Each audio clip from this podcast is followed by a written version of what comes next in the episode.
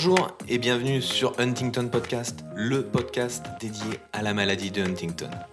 Je suis Thomas et j'aide mon père depuis plus de 10 ans au quotidien. J'ai décidé d'aller à la rencontre de personnes inspirantes, malades, aidants, porteurs, personnels du corps médical, pour nous aider à comprendre et mieux vivre avec cette maladie. Tous nous expliquent les différentes étapes par lesquelles ils passent et comment ils avancent et continuent dans la vie. Ce podcast soutient l'association Huntington France, présente sur tout le territoire. Elle s'occupe de faire connaître la maladie, de financer la recherche médicale et d'accompagner les malades et leurs familles dans toutes les étapes. Je vous conseille vivement d'y adhérer pour recevoir les dernières actualités. Vous retrouverez le lien du site internet dans la description de l'épisode. Bonne écoute à tous Bonjour Margot, bienvenue dans Huntington Podcast. Bonjour Thomas.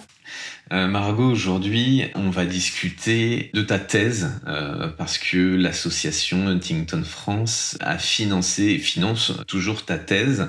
Et voilà, donc on va discuter de ça. Est-ce que tu peux commencer par te présenter? Je suis sur Bordeaux au sein de l'Institut des maladies neurodégénératives à Bordeaux et je fais ma thèse du coup en effet sur la maladie de Huntington. Ma première question, c'est pourquoi la maladie de Huntington? Est-ce que c'est toi qui l'as choisi ou est-ce que c'était un, un, sujet qu'on t'a donné? De base, euh, en faisant mon stage de, fin d'études de master, euh, je me suis rendu compte que j'appréciais particulièrement euh, les structures liées à la motricité dans le stade physiologique, mais aussi pathologique, et donc principalement avec la maladie de Parkinson et Huntington. Donc c'était deux maladies pour lesquelles j'avais beaucoup bah, d'intérêt.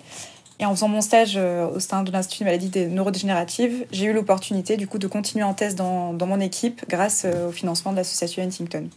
Et donc ça c'est comme ça que tu as choisi la maladie, mais après, une fois, que la maladie, je me doute que tu la connais de nom parce que c'est listé dans les maladies euh, neurodégénératives, mais après tu as dû choisir plus précisément un sujet, enfin sur quoi travailler sur la maladie de Huntington.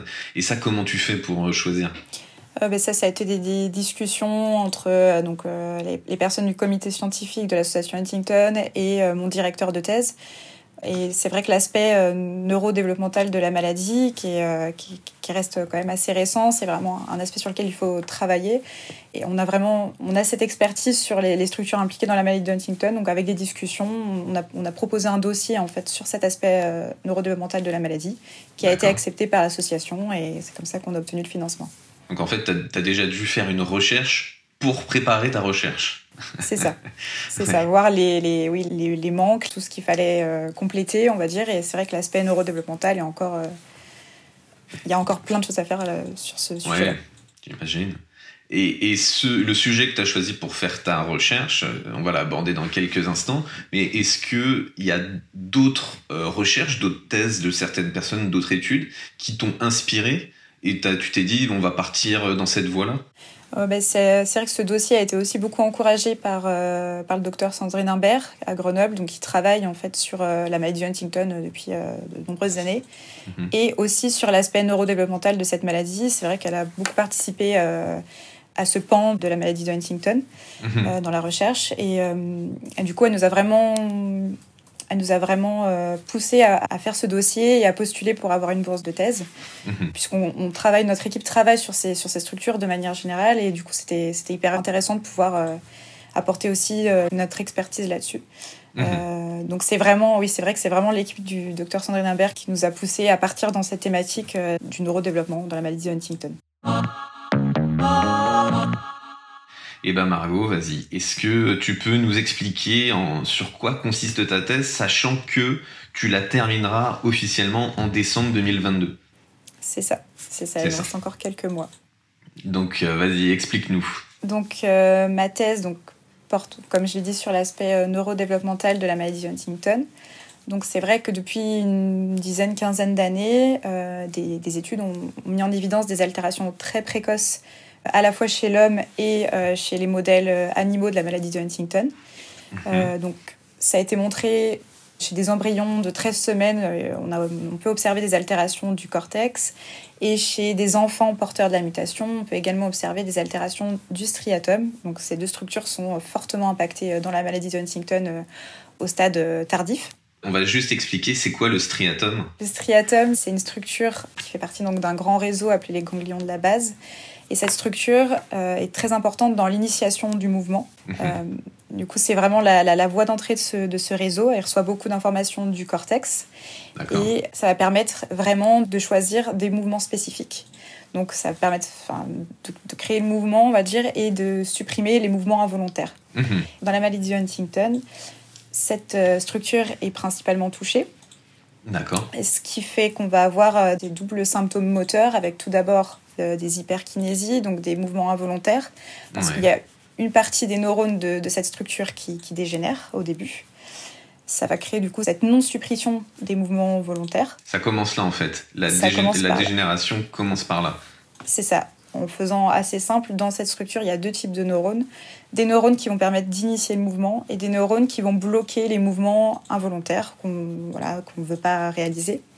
Et donc dans la maladie de Huntington, on a d'abord la mort de, ces neurones qui normalement sont censés supprimer les mouvements involontaires, invoulus, enfin, un mouvement euh, non désiré, qui meurt en premier. Donc on perd ce côté-là et du coup on observe chez les patients euh, des hyperkinésies. Donc on perd le contrôle en fait, on perd le contrôle du contrôle de ses mouvements. C'est ça, c'est ça. Ok. C'est exactement ça.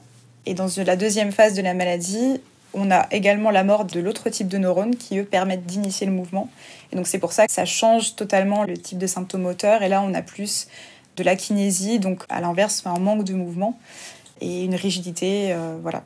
C'est ce qui se passe au sein du striatum qui permet d'expliquer euh, cette euh, dualité au niveau des symptômes moteurs, en partie. Donc c'est vraiment une structure clé dans la maladie de Huntington. D'accord. Et c'est vrai que l'aspect neurodéveloppemental au sein du striatum n'a pas encore été énormément regardé. Donc c'est pour ça qu'on s'est aussi intéressé à cette structure.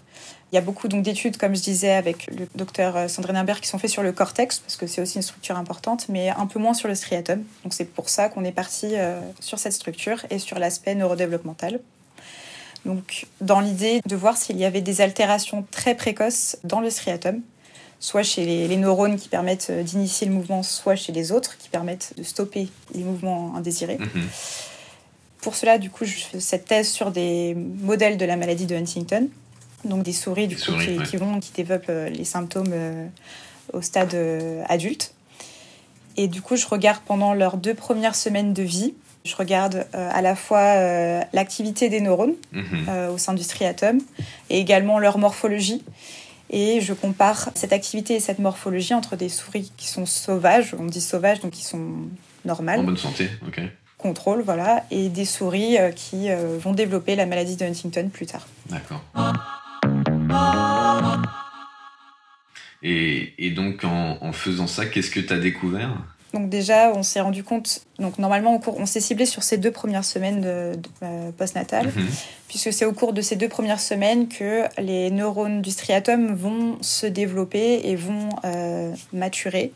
C'est-à-dire que leurs propriétés euh, électriques vont, vont, se modifier, pour, vont se modifier, leur morphologie aussi, pour se rapprocher petit à petit d'une morphologie, d'une activité du stade adulte. Mhm, Donc on s'est dit peut-être que c'est à ce moment-là qu'il se passe quelque chose au niveau du développement. Et en effet, ce qu'on a observé, c'est qu'il y a des altérations, donc certes assez fines, mais il y a des altérations. On a observé des altérations, c'est de façon biphasique. Donc tout d'abord au tout premier jour post-nato, donc euh, dès la naissance, le jour de la naissance et premier jour après la naissance, on observe que les neurones, euh, donc seulement les neurones qui sont liés à l'inhibition des mouvements désirés. Mhm.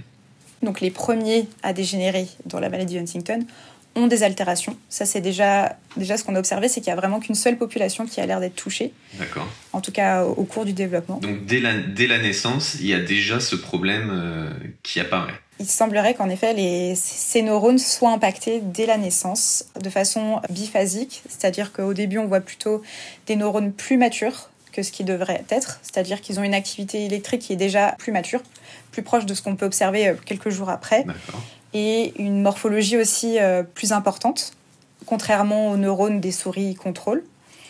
Et ensuite, on dirait que cet effet est compensé un peu plus tard, euh, au bout d'une semaine de vie, où là, on a l'effet inverse. ces neurones ont une activité électrique qui est un peu hum, plus immature et une morphologie plus immature aussi comme s'il y avait un phénomène compensatoire et qu'au départ, ces neurones sont plus matures, ils finissent par redevenir moins mature. Je ne sais pas si on peut parler comme ça, mais en tout cas, cette activité, cette morphologie se récompense. Mhm. Et ensuite, tout revient à la normale. Euh, on a regardé ensuite à 15 jours après la naissance. Et là, tout est revenu à la normale. Les neurones ont la même morphologie, la même activité que ceux des souris contrôle. Et ce qui veut dire qu'il y a au départ, à la naissance, le problème qui apparaît. Et ensuite, ça monte, et donc ça devient de plus en plus normal. Ouais.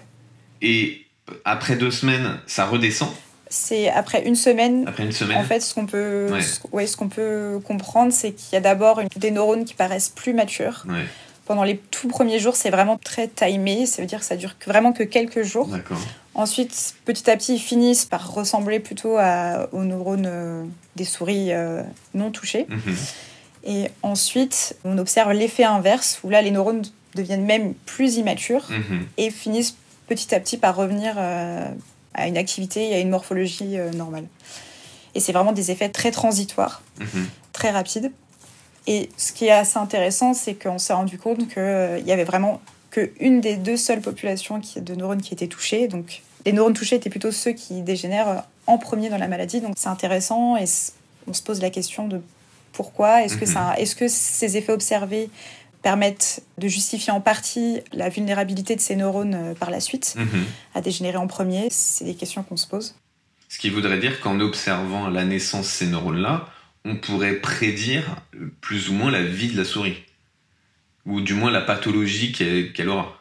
Oui, ça permet déjà, oui, c'est déjà un, indice, une façon de se rendre compte de ce qui pourrait se passer par la suite. Quoi, et, et, donc après, elle continue sa vie, la souris, et, qu'est-ce qui lui arrive au cours de sa vie? Rien de, rien de spécial?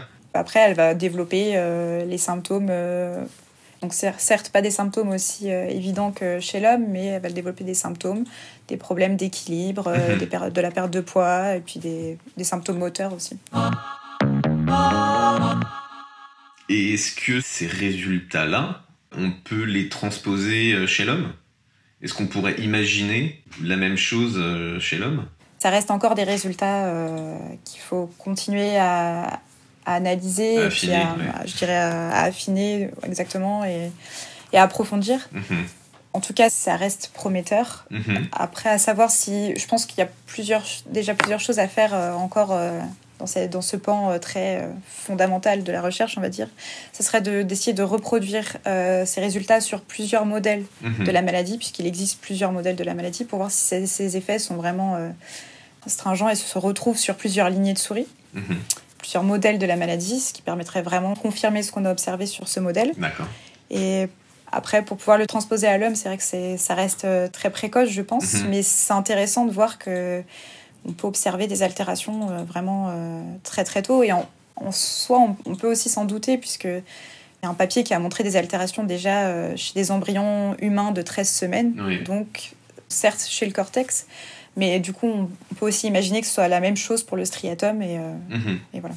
Donc ça, c'est ce sur quoi tu travailles. Et donc là, tu es en train d'affiner les résultats jusqu'à la fin de l'année. C'est ça. Ok. Le but, c'est ça, en partie, c'est d'augmenter euh, le nombre de neurones euh, observés, enregistrés, de terminer les analyses, et voilà. Et si jamais on, on veut donner une suite et que ce que tu nous dis, ça se confirme, toutes tes hypothèses se confirment, quelle suite euh, on peut donner à cette recherche-là? Alors, il y a pas mal de choses qui pourraient être euh, regardées. Déjà, d'un point de vue purement descriptif, ça pourrait être, euh, étant donné qu'on voit des effets très tôt, dès le, jour de la naissance, ça pourrait être intéressant de regarder au stade embryonnaire. Mhm. Donc avant, essayer de voir si ces effets sont déjà présents, s'il y a déjà des altérations. Peut-être que ces différences peuvent s'expliquer déjà par une altération du développement embryonnaire. Donc les neurones sont censés du coup se former et ensuite migrer dans le striatum pour former le striatum. Mhm. Peut-être que cette migration ne se fait pas normalement. Donc déjà essayer de regarder ça euh, dès le stade embryonnaire, je pense que ça serait la première étape. Ce serait très intéressant de voir euh, pourquoi il y a ces différences à la naissance. Mhm. Ça serait une première observation. Et peut-être aussi essayer de jouer sur ces différences. Euh, on pourrait réfléchir à essayer de compenser ces effets mhm. en manipulant l'activité des neurones pour la rendre, on va dire, normale et essayer de voir derrière si on laisse euh, grandir ces souris et on regarde euh, leurs symptômes, voir si on arrive à diminuer les symptômes ou pas. Si juste en modifiant l'activité, l'activité qui diffère au, cours du développement, est-ce que ça, ça diminue les symptômes ou est-ce que ça retarde un peu l'arrivée de, de, ces symptômes? Ça pourrait être envisagé. Mhm. Quand tu dis modifier l'activité, ça veut dire quoi?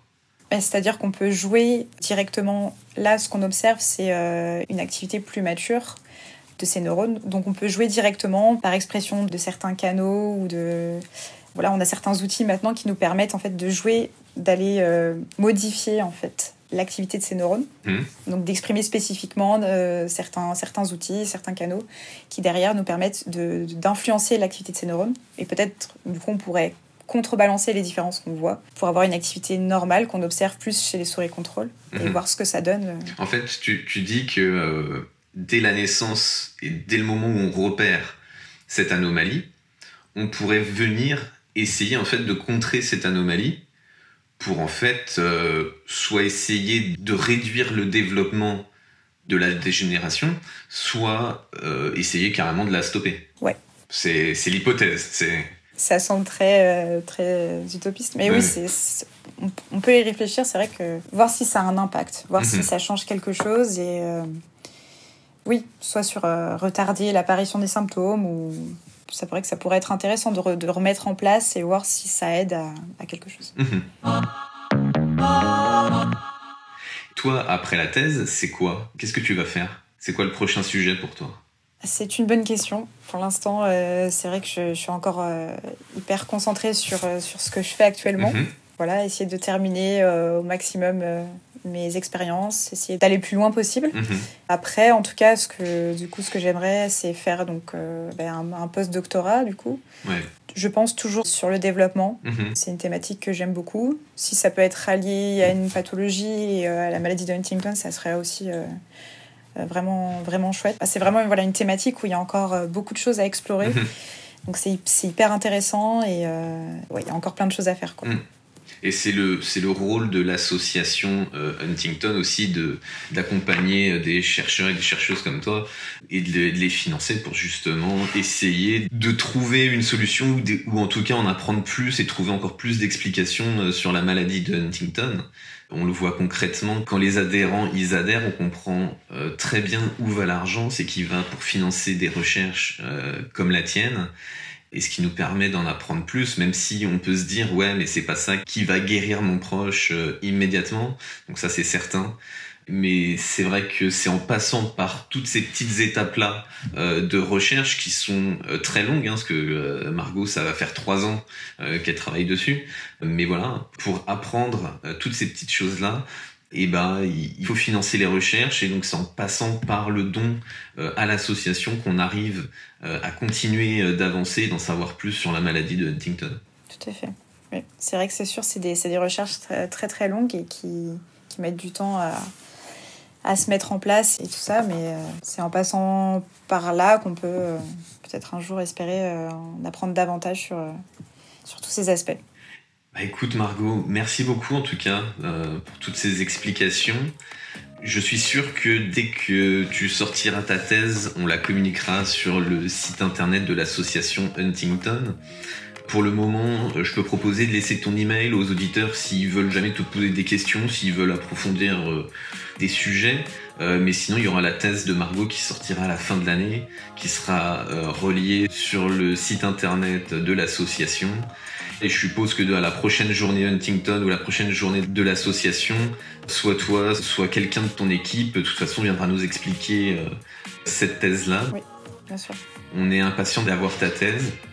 Et puis, euh, on te souhaite bonne continuation. Merci beaucoup. Merci Margot. Merci beaucoup d'avoir pris le temps d'écouter jusqu'au bout cet épisode. Je vous rappelle que l'association Huntington France est là pour vous et que la meilleure manière d'être informé de la recherche et de la prise en charge de la maladie, c'est d'adhérer à l'association. Merci à tous et à bientôt.